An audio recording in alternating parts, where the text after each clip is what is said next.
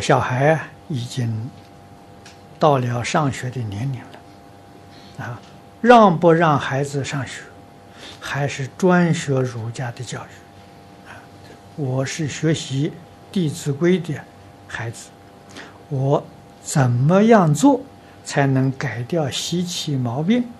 为什么习气毛病来的时候很难克服？我们怎样去克服？啊很难，还是要克服才行，啊，不能说难就不克服，啊，难是什么呢？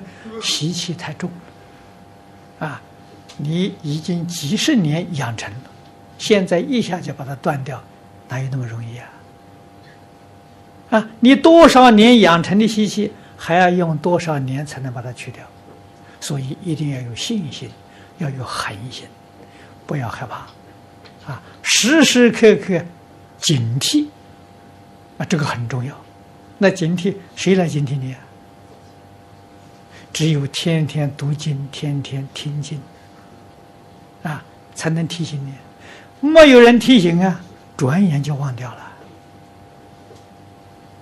啊，境界现前了，老毛病就有发了。这人之常情，不是你一个，哈，所有修行人都有这个毛病。啊，这是长时间就自己要坚持，啊，决定不放松，啊，要认真努力才行，啊，《弟子规》是改正毛病最好的方法，啊，一定在日常生活当中去落实。至于小孩到了上学年龄，啊，你不让他上学，违背了国家的法律。啊！你不让他上学，你怎么教他呢？那你得有个好方法教他了。啊！我们也想到这个问题，很多家长来跟我谈这个问题。啊！所以我们决心想在中国办一个学校。啊！我们这个学校呢，是从幼儿园办起，一直办到大学。啊！这个里面呢。着重伦理道德的教育，啊，特别是在幼儿园跟小学，啊，这个比例占得很大，啊，到中学以上再慢慢再开放啊，接受一些科学技术的教育，啊，总之我们这个这个伦理道德的教育，是我们的特色，啊，那么现在这个筹备正在筹备期间当中，学校可能是下个月开工。我们预定八月开工，应该是到一年到两年才能建好，啊，这个地点是在山东青云，啊，为什么到那里去呢？那个地方的领导太热心了，我们被他感动。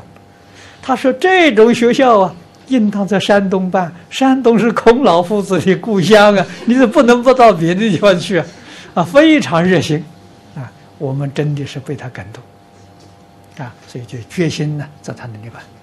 那么消息传到省里面去了，省里面就不高兴了。啊，这个是大事啊，怎么可以在你这个小县份办呢？是不是？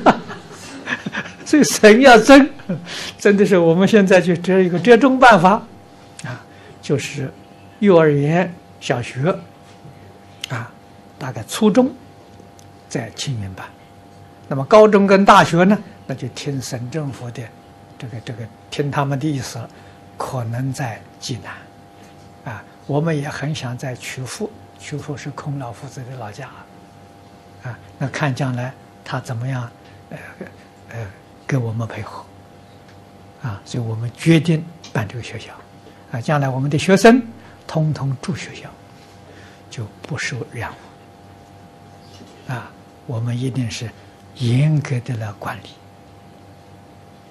啊，希望这个学校要能够建得呃建好啊，这确实产生良好的效果。